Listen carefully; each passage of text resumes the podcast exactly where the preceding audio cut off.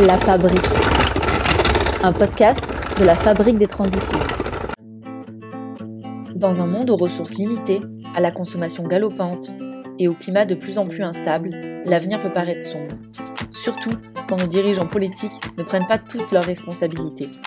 Mais il existe, dans certains territoires en France, des acteurs et des actrices de la transition. Au-delà des initiatives citoyennes, ce sont des élus, des opérateurs socio-économiques, des agents des collectivités et des agents déconcentrés de l'État. Tous remettent en cause leurs pensées et leur fonctionnement pour aller vers un monde plus durable. Ce sont de ces territoires pilotes, de ces acteurs pionniers dont nous parlons ici.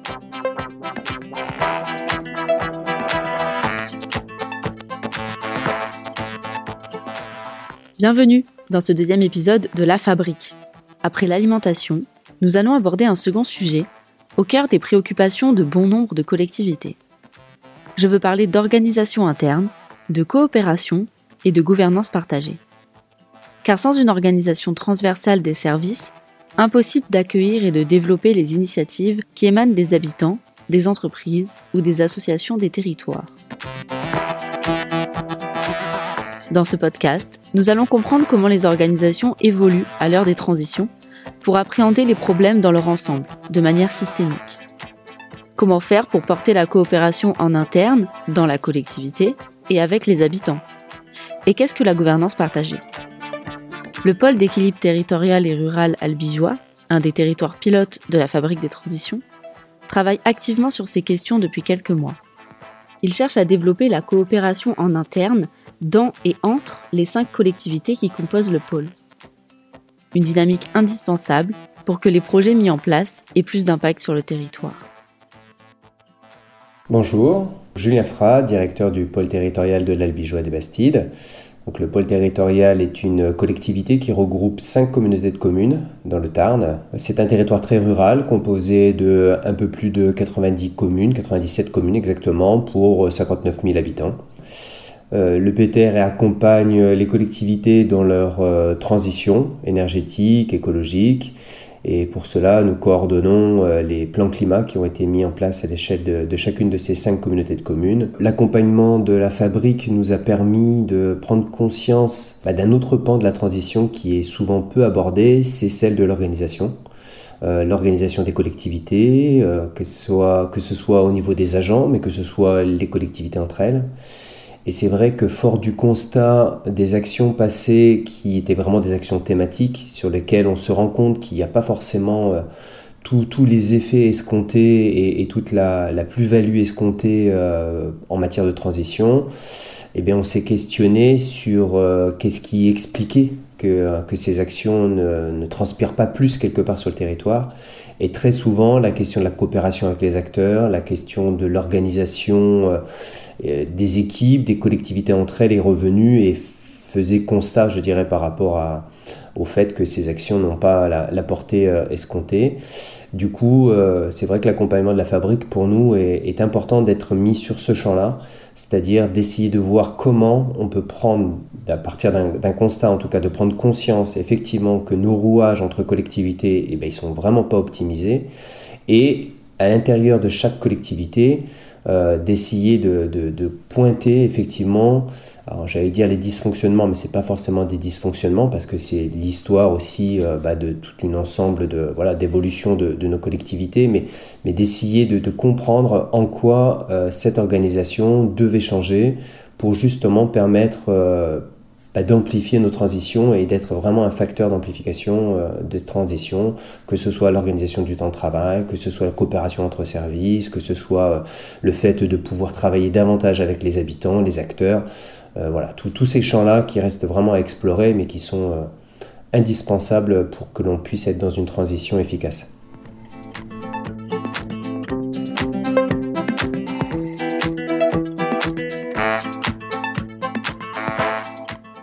Avant d'aller plus loin et de vous présenter des territoires qui ont et sont en train d'atteindre ces objectifs, il est important de bien comprendre comment fonctionnent ces organisations. Pour cela, je vais reprendre les mots de Sandro de Gasparo, intervenant chercheur associé à Atemis pour analyse du travail et des mutations dans l'industrie et les services. Il dit La coopération n'est pas simple à faire vivre dans une collectivité, car elle se frotte à l'inertie, et au cadre prescrit, d'une organisation pensée sur un mode administratif, avec une forte division du travail, à la fois entre les compétences, les services, et entre statuts hiérarchiques, les grades. C'est la traduction dans l'administration publique d'une certaine vision du travail héritée de l'organisation industrielle, qui segmente et spécialise les processus productifs et conçoit la prescription d'une manière descendante de ceux qui décident vers ceux qui exécutent. Ça, c'est pour l'organisation classique de la majeure partie des collectivités. Le chercheur a également analysé le cas de Los Angeles, une ville de 7000 habitants, près de Lens, dans le Pas-de-Calais. Une ville nommée ville pilote du développement durable. Une ville qui, depuis 25 ans, a multiplié les actions en faveur des transitions. De cette ville, Sandro de Gasparo révèle, je cite, la nature organique des différentes formes de coopération. La coopération transverse, qui est la relation aux habitants, reposant sur la coopération interne, à la fois horizontale, entre collègues et services, et verticale, dans la ligne managériale. Los Angeles a réussi à être en rupture avec un modèle classique peu adapté aux transitions écologiques, démocratiques, sociales et économiques.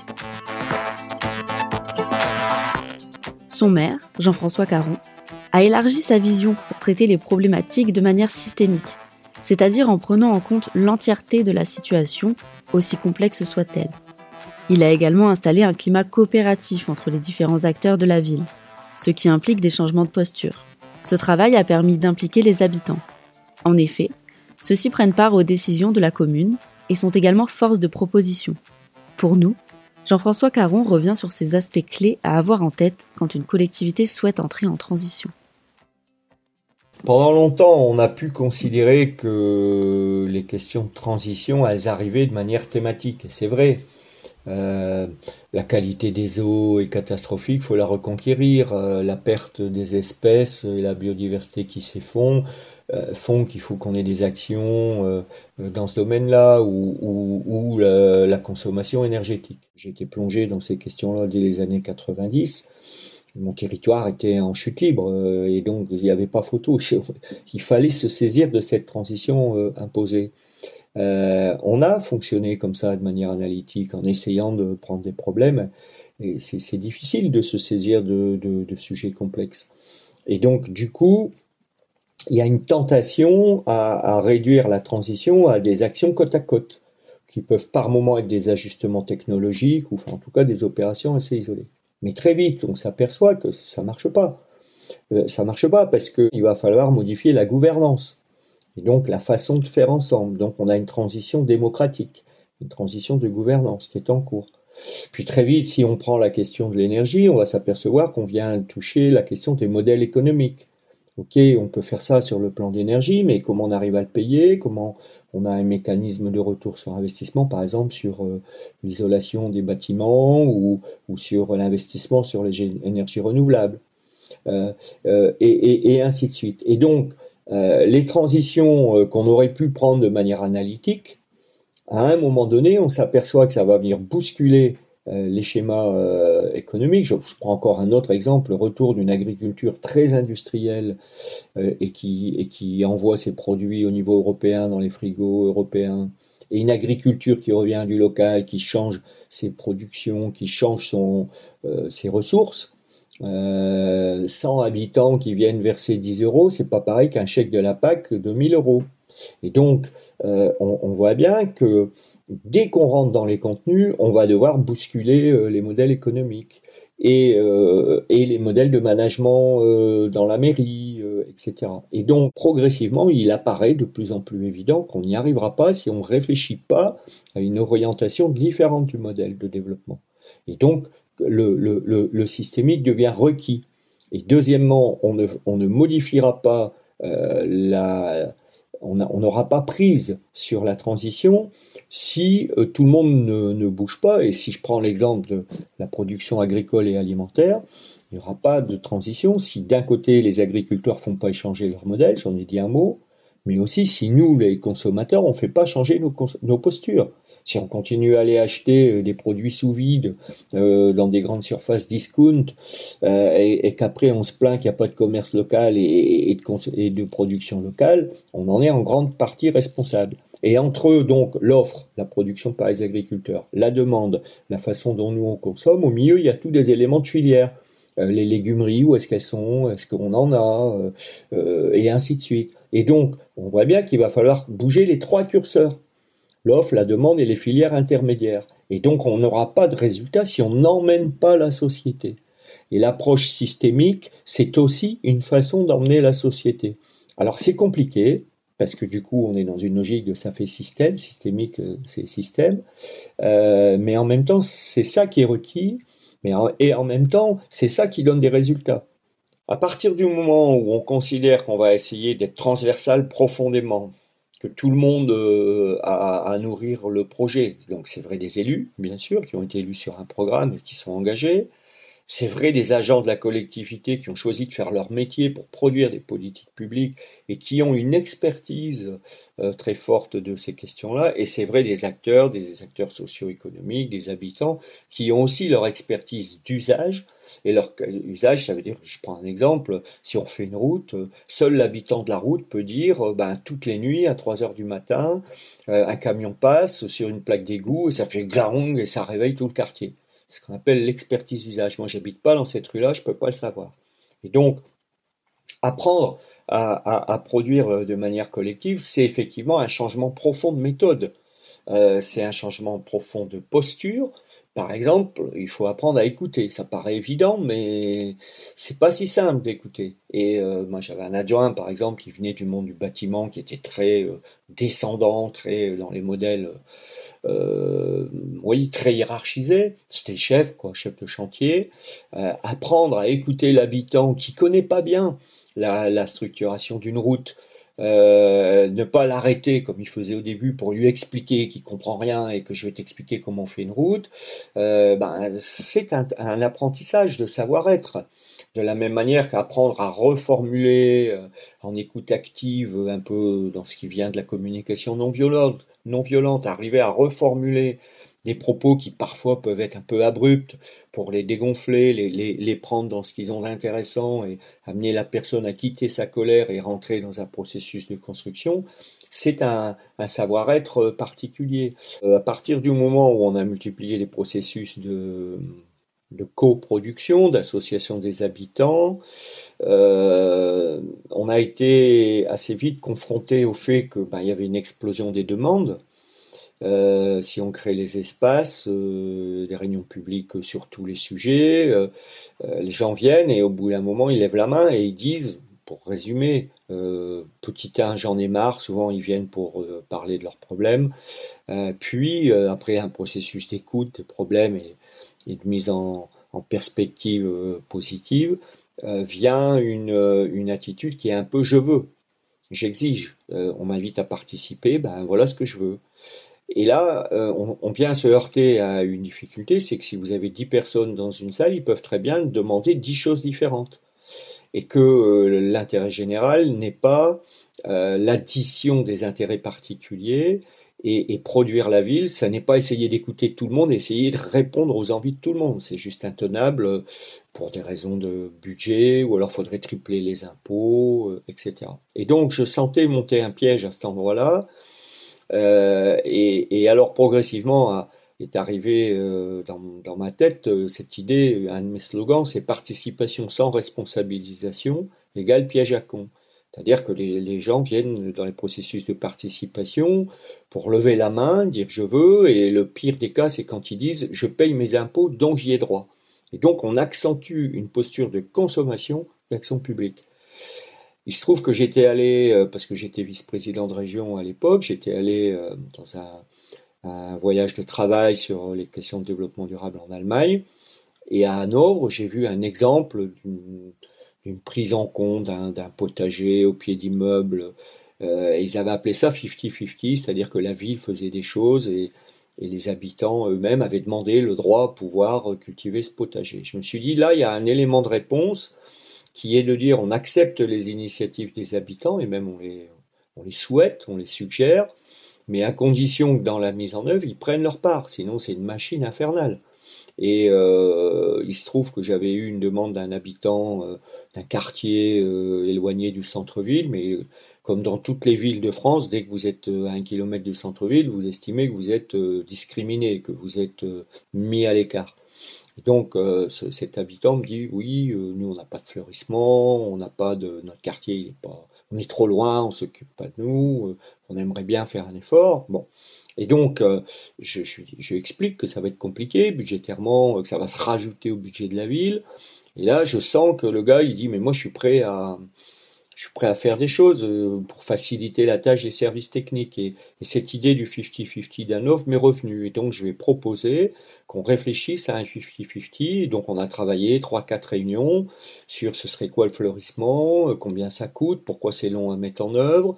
Euh, et donc, au travers de ça, le groupe d'habitants qui s'est constitué a commencé à comprendre des questions des normes, par exemple, il me disait, je, vais faire, euh, monsieur le maire, je vais faire les jardinières moi-même. Comme je suis un ancien mineur, j'aime bien travailler.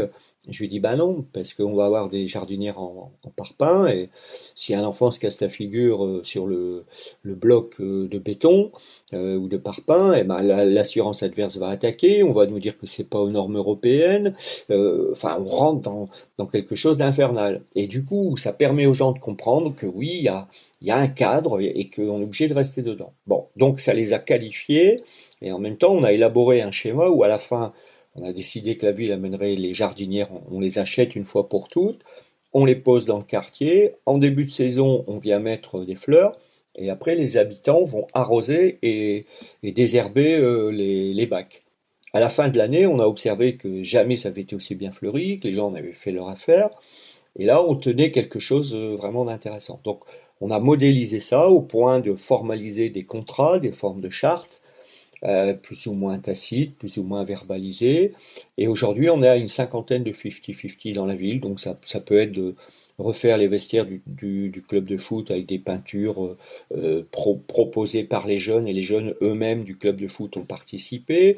Ça peut être la réflexion des chemins agricoles dont les agriculteurs avaient besoin, mais ils ont eux-mêmes contribué en, en transportant les matériaux, et nous, la ville, on a acheté, on a payé le rouleau, le gros rouleau pour faire les routes, et et le conducteur. Euh, euh, on a multiplié euh, les exemples. Et alors ce qui est intéressant au, final, c'est que ça multiplie l'action publique, mais au sens de public, la population et la municipalité. Donc ça, ça enrichit l'action publique et ça développe beaucoup de choses, mais aussi ça transforme les habitants. Et ça les fait sortir d'une posture de je veux, j'exige, à une posture de on pourrait faire, euh, qu'est-ce que vous, vous pourriez faire, comment nous, on pourrait faire, et du coup, ça change complètement la façon de vivre ensemble.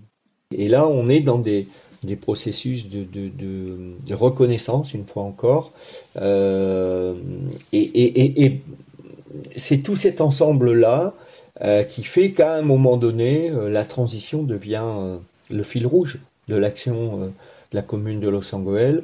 Euh, on voit bien que ça va passer par beaucoup de travail euh, dans le soft. C'est du soft. Euh, c'est pas du bitume, c'est pas des briques, mais c'est beaucoup plus puissant de mon point de vue.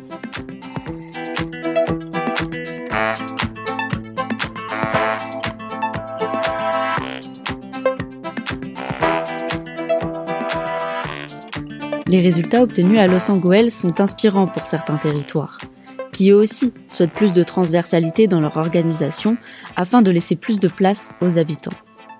Mais comment manager la transition pour penser les projets de manière globale? Quelques conseils sont parfois nécessaires avant de se lancer. Dans les Hauts-de-France, le Centre Ressources du Développement Durable, le CERD, outille et accompagne les acteurs de la région vers de nouveaux modèles de société. Depuis l'année dernière, un programme a vu le jour, nommé Territoire participatif. Alexis Montaigne en est un des coordinateurs principaux. Il nous raconte comment d'autres territoires cherchent à entrer en transition et nous explique ce qu'est un parcours d'accompagnement sur la participation citoyenne. On sentait dans les échanges euh, qu'on avait avec les territoires que la question de la participation citoyenne, elle devenait euh, de plus en plus présente, euh, importante. On a quand même beaucoup, les dernières élections municipales nous ont montré la, l'importance des listes citoyennes, de, du volet euh, démocratie participative dans les programmes. Euh, et puis en parallèle de ça, on a quand même toute une dynamique citoyennes qui réaffirment cette exigence que les citoyens aient au chapitre. Les mouvements de la jeunesse pour le climat, les grèves pour le climat. donc voilà, il y avait cette, cette, cette impression que ce sujet ne pouvait plus attendre et qu'il fallait le prendre à bras le corps et que c'était le mandat pour agir. Et donc on a lancé cet appel à candidature, on a on a reçu plus de candidatures que nous n'avions de places. Et donc aujourd'hui, les 13 euh, euh, collectivités sont, sont demandeuses. Et ce qui est intéressant, c'est que dans les 13 collectivités, on a d'anciennes équipes municipales qui, ou communautaires qui évoluent vers une prise en compte plus forte de la participation citoyenne.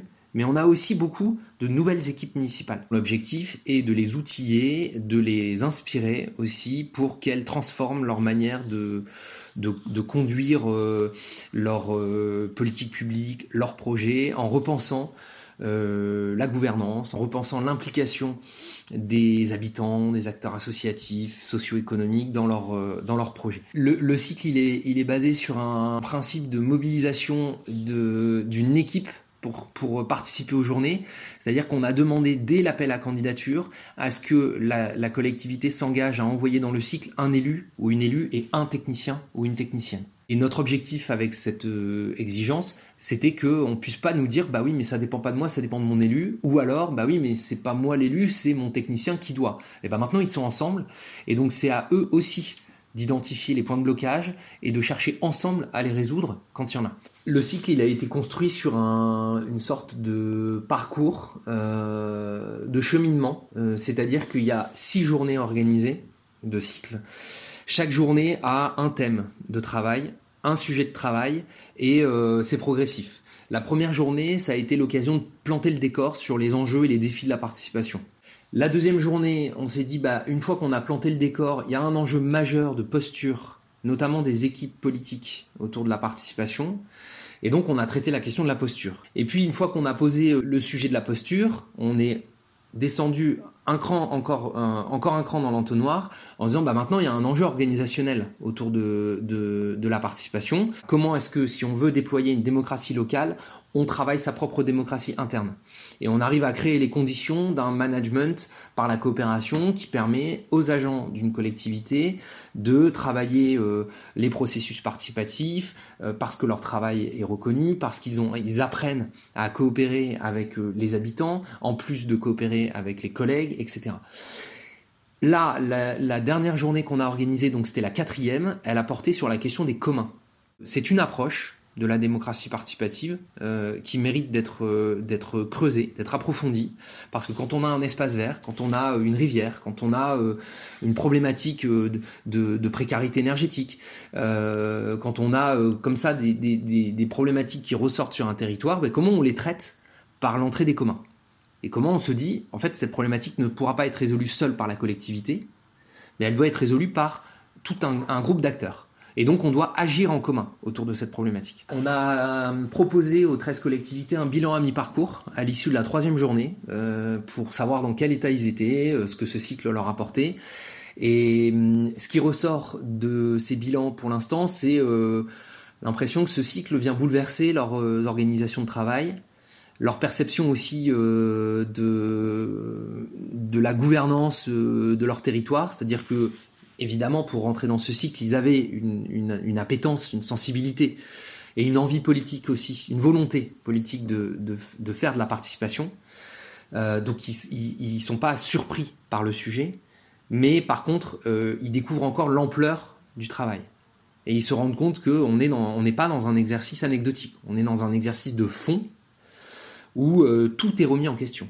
Les organisations de travail, la posture, pour des élus qui si je reprends la formule de certains, disent euh, on est plus habitué à s'exprimer qu'à écouter euh, directement, bah là on, remet en cause ces, approches-là, ces pratiques, et euh, eux sont très sensibles à ça. Maintenant l'enjeu pour nous, et c'est la fin de ce cycle doit permettre ça, c'est que les messages que eux ont entendus dans ces journées, ensuite atterrissent dans leurs propres organisations, dans leurs propres conseils municipaux, et donc on a un, vrai enjeu de créer la passerelle entre des journées où on est tous galvanisés par les messages et des environnements euh, qui leur sont propres où le message n'est pas reçu de la même manière.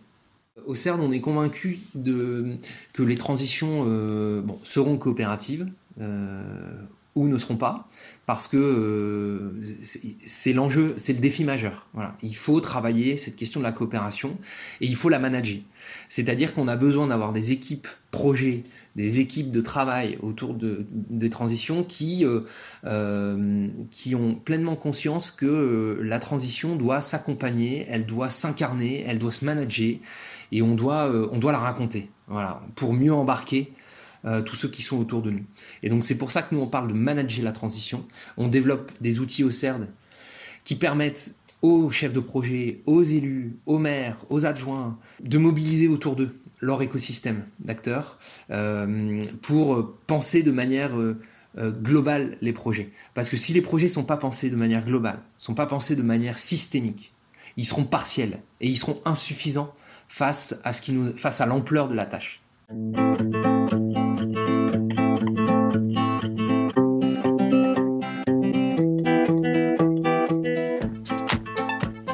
Terminons ce podcast par le témoignage d'un facilitateur. Olivier Pastor va nous en dire plus sur cette activité qui pourrait bien devenir indispensable aux collectivités qui décident de s'emparer de ces sujets. Il est expert en gouvernance partagée. Son métier consiste à accompagner des organisations dans la transformation de leur modèle de gouvernance vers des logiques qui favorisent la confiance, la coopération et l'engagement. Il accompagne principalement des entreprises de l'économie sociale et solidaire des initiatives citoyennes, mais aussi des entreprises de l'économie classique et plus récemment des collectivités, voire des administrations décentralisées de l'État.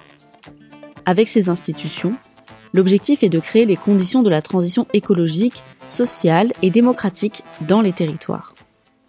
Dans une collectivité, euh, la porte d'entrée euh, est souvent celle du sens. Comment, et c'est le cas aussi dans bon nombre d'entreprises aujourd'hui, comment, dans une société en profonde mutation, encore plus à l'heure de cette pandémie, euh, réajuster notre proposition pour qu'elle soit porteuse de sens, pour qu'elle soit porteuse d'une certaine forme d'efficacité. Euh, et euh, c'est en interrogeant le sens que l'on vient, à un moment ou à un autre, découvrir qu'il n'est pas possible de s'engager dans la conduite du changement qu'implique la transition écologique et sociale avec des organisations construites en silos, où chacun reste dans son périmètre, dans son expertise, et dans laquelle il n'y a pas suffisamment de transversalité, d'interaction entre ces compétences les unes entre elles.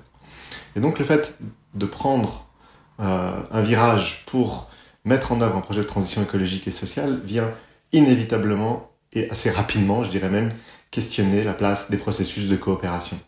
Le socle même sur lequel s'appuie la gouvernance partagée, présuppose que nous soyons un certain nombre d'acteurs engagés au service d'une même finalité. D'ailleurs, un des modes de gouvernance les plus anciens qui est rentré dans le monde des entreprises s'appelle la sociocratie. Et la sociocratie porte bien, au travers du socio, sa racine étymologique, la notion qui fait référence à un groupe d'individus mués par un objectif commun. Et on voit bien qu'il peut y avoir quelque chose d'une limite à ne surtout pas sous-estimer dès lors qu'on veut appliquer ces principes de coopération à la société, à comment nous faisons société collectivement. Là où dans le socio, on a un groupe d'individus qui partagent un socle de valeurs, des objectifs, une finalité, euh, on va retrouver à l'échelle d'un territoire, pas forcément qu'un socio, on va retrouver un démos, le démos dans le peuple, avec tout ce qui le caractérise comme divergence d'intérêts, divergence de vision en termes de projet de société. Si je précise ça, c'est tout simplement parce que je m'aperçois que très souvent dans ces accompagnements, il faut tout à la fois savoir développer les pratiques de coopération, là où la coopération est possible, là où la coopération est souhaitable, est une valeur ajoutée pour se donner une plus grande capacité à atteindre nos buts, mais il faut aussi savoir repérer, détecter et construire les endroits où il y a du rapport de force, les endroits où il y a du jeu politique, les endroits où il n'est pas finalement question de coopération, et surtout pas de rentrer dans une dans un déploiement des pratiques de coopération qui se voudrait être partout, tout le temps, comme étant euh, une seule et unique réponse à tous les problèmes en matière de conduite du changement pour mettre en œuvre cette transition écologique et sociale. Alors quels seraient les freins dans la mise en œuvre d'une gouvernance partagée dans une collectivité? Ils sont nombreux. Le premier frein, pour moi, euh, il est tout simplement lié au fait que dans les structures dont on est en train de parler, le rapport à l'erreur, le rapport à l'échec euh, a besoin d'être travaillé comment créer les conditions d'un apprentissage si à aucun moment je peux me permettre, m'autoriser, ou en tout cas avoir la légitimité d'essayer des choses euh, en prenant le risque qu'elles ne marchent pas du premier coup. Pour moi, c'est un des principaux freins dans les collectivités. Euh, la seconde, elle est liée aussi euh, à l'empilement, voire à la diversité des couches hiérarchiques. Euh, qui euh, fait que dans certaines structures de collectivité, on n'a pas forcément une chaîne hiérarchique au-dessus de soi, mais potentiellement on en a deux ou trois qui se cumulent et qui sont pas forcément toutes coordonnées. Ce qui fait que c'est difficile pour les agents, même à très haut niveau de responsabilité, euh, d'engager leurs responsabilités sans prendre un minimum de risque par rapport à l'une de ces chaînes de commandement. Le troisième, c'est le fait de sous-estimer la nécessité d'investir ce sujet-là dans la durée c'est pas forcément, il n'est pas forcément question d'injecter beaucoup de temps, beaucoup d'énergie de manière condensée, mais c'est un exercice qui consiste surtout à conduire une transformation culturelle. Et pour conduire la transformation culturelle d'une organisation, alors il faut maintenir une attention, maintenir une énergie dans le temps afin de produire du changement sur du long terme. Et très souvent, la coopération, elle est vue au travers d'un projet, d'une action, la révision d'un projet stratégique, un plan d'organisation euh, pour l'année qui suit, et rarement euh, avec une hauteur de vue supérieure à celle-ci. Dans la mise en œuvre de cette forme de travail collectif qu'on appelle intelligence collective, dont on retrouve en termes de pratique dans la gouvernance partagée, il y a un certain nombre de points structurants qui sont intéressants à rappeler. le premier, il coule de source, c'est d'être au moment où on rentre dans une séance de travail, extrêmement au clair sur l'intention. Pourquoi sommes-nous là Et les objectifs, qu'est-ce qu'on souhaite arriver à produire d'ici la fin de la séance. Objectifs qui ne sont pas forcément que des livrables, que des tenants et aboutissants, ils peuvent être aussi des objectifs sur créer la confiance à l'intérieur du groupe, des objectifs qui peuvent être euh, aligner le groupe sur le sens, donc des objectifs qui ne sont pas forcément euh, uniquement euh, ce qu'on entend habituellement comme euh, un résultat d'une réunion dans une collectivité. Qu'est-ce qu'il va y avoir d'autre qui va être essentiel? Euh, C'est d'abord se centrer sur la tâche, pardon, d'abord se centrer sur la relation avant de se centrer sur la tâche. Créer les conditions d'intelligence collective, ça passe souvent par permettre une interaction entre les participants qui ne soit pas directement reliés au sujet, en tout cas à la recherche de solutions autour du sujet qui nous réunit, mais bien quelque chose qui vient tisser de la confiance, apprendre à se connaître, apprendre à, se révéler les uns aux autres avant de se centrer sur euh, la production euh, qui est la nôtre. Ensuite, il y a quelque chose qui est extrêmement structurant, c'est être au clair sur l'espace dans lequel on se trouve, ce qu'on va appeler en démocratie participative les niveaux de participation, et de bien préciser si dans la séance qui nous réunit, on est dans un espace d'information, dans un espace de consultation, la consultation étant l'espace à l'intérieur duquel j'arrive avec une réponse potentielle à un besoin, à une problématique, je la soumets aux participants et je fais interagir les personnes au regard de cette solution potentielle. Ce qui n'est pas la même chose que tâches du dessus dans les niveaux de participation, que sera la concertation, où là je n'arrive plus avec la solution ou une solution potentielle à la problématique, mais bien avec l'expression de la problématique et une méthode d'intelligence collective qui va permettre aux participants de travailler en intelligence collective pour trouver ensemble une solution acceptable pour le groupe à cette problématique. Et enfin, même si c'est assez peu mobilisé aujourd'hui dans une collectivité, on peut mobiliser le quatrième niveau qui serait celui de la codécision, c'est-à-dire comment ensemble, à partir d'une proposition élaborée, le groupe va être en capacité de décider collectivement. Les quatre niveaux de participation que je viens de nommer vont être encore plus importants à être explicités dès lors qu'il s'agit d'implication citoyenne. Pourquoi? Parce que par défaut, si je ne suis pas sûr de l'espace dans lequel je suis, je peux légitimement, en tant que citoyen, croire que ce que je vais amener dans une réunion publique va être pris en compte par la personne qui est en responsabilité du sujet. Et donc vivre potentiellement comme quelque chose d'une manipulation si au final je ne me retrouve pas dans la décision qui sera prise. Donc il y a un enjeu tout particulier euh, à être extrêmement clair dans dans quelle étape sommes-nous aujourd'hui, qu'est-ce qu'il y a eu avant, qu'est-ce qu'il y aura après, quel va être le cheminement de cette décision dans la collectivité, euh, même j'ai envie de dire sur le territoire, comment on va revenir vers vous pour vous informer de la décision qui sera prise, comment on va être extrêmement clair avec les citoyens pour leur expliquer où et comment, c'est-à-dire de quelle manière sera fondée la décision sur le sujet auquel, à un moment ou à un autre dans le processus, on leur a demandé de, participer. Euh, ça a l'air comme une évidence de le dire comme ça, mais ce que je viens de décrire là euh, est une des raisons qui justifie l'échec de bon nombre des démarches de participation citoyenne. Euh, et c'est pas souvent un problème donc de méthodologie que juste de pédagogie, c'est-à-dire de réussir à expliquer, donner à voir là où on est à l'intérieur du processus. Pour réussir à faire cette pédagogie, pour réussir à être au clair dans les niveaux de participation, mais également pour faire vivre les quelques éléments structurants que j'ai mentionnés tout à l'heure, euh, on voit apparaître euh, très régulièrement une nouvelle fonction, un nouveau rôle dans les organisations qu'on appelle le facilitateur, ou cette mission donc de la facilitation. mission qui se caractérise par le fait d'être garant du cadre, des méthodes, de la méthode, des processus qui vont permettre au groupe de produire ce qu'il a à produire. Contrairement à une posture qui serait celle de l'animation, où l'animateur conduit le groupe d'un point A vers un point B, et il imagine ces séquences de travail euh, comme chaîne de cohérence qui va permettre ce cheminement du point A au point B, le facilitateur, lui, va surtout être attentif sur le cadre, le processus et l'énergie qui est dans le groupe. Et pour euh, reprendre le même référentiel, euh, le facilitateur, à partir du point A, il se dit quelle est l'intention, quels sont les objectifs, quels sont les éléments de contexte qu'il faut intégrer autour de ce groupe qui va travailler ensemble, mais en aucun cas, il ne présuppose que le résultat du travail du groupe doit être B, C, D, E ou Z. La posture du facilitateur est une posture qui vise à laisser émerger un résultat parmi les résultats possibles comme étant le résultat qui est juste pour le groupe. Et c'est une nouvelle posture, c'est un nouveau métier, euh, et pour s'engager dans le déploiement de ces pratiques de coopération, pour s'engager dans des modes de gouvernance qui laissent une plus grande part à de l'implication citoyenne, pour aller vers des modes d'organisation qui sont plus en silo, alors on voit que cette mission devient essentielle.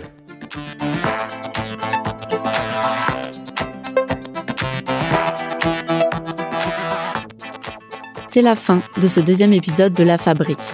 Le programme Territoire Pilote est financé et supporté par l'ADEME, l'Agence de la transition écologique, et la Fondation Crédit Coopératif. N'hésitez pas à partager le podcast. Dans les prochains épisodes, d'autres territoires et d'autres acteurs viendront nous éclairer sur la manière d'entrer en transition sur d'autres thématiques pour créer un avenir plus durable.